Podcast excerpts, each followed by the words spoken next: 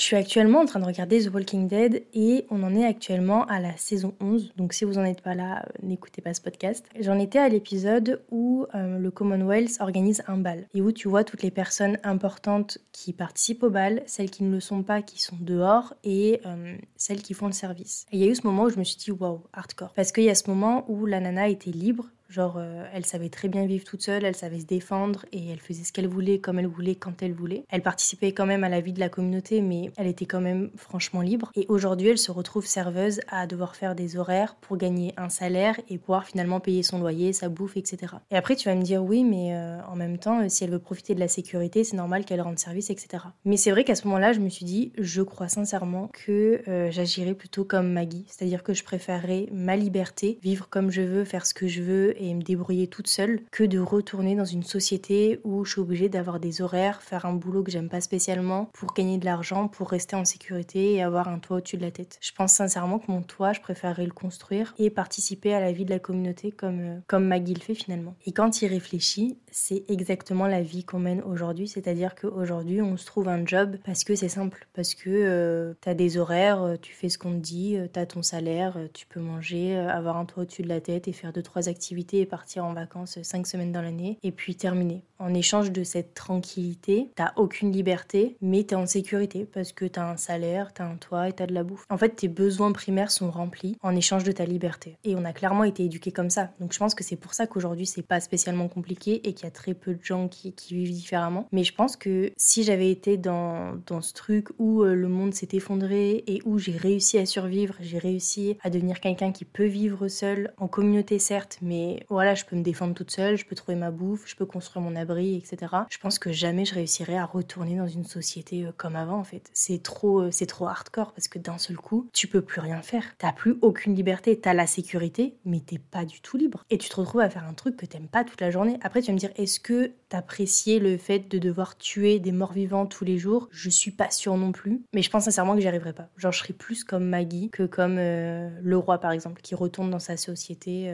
bien rangée euh, je pourrais pas. Vraiment, je pense que je pourrais. Et je pense d'ailleurs que ceux qui pourraient sont ceux qui seraient haut placés, ceux qui auront les avantages, la belle maison, l'argent suffisant pour faire ce qu'ils veulent. Pour ces personnes-là, c'est clair que c'est tout bénéf de retourner dans des sociétés comme ça. Mais pour les personnes qui, comme moi, sont plutôt en bas de l'échelle, c'est pas du tout bénéf parce que tu te retrouves plus esclave d'un truc qu'à en profiter. Je sais pas.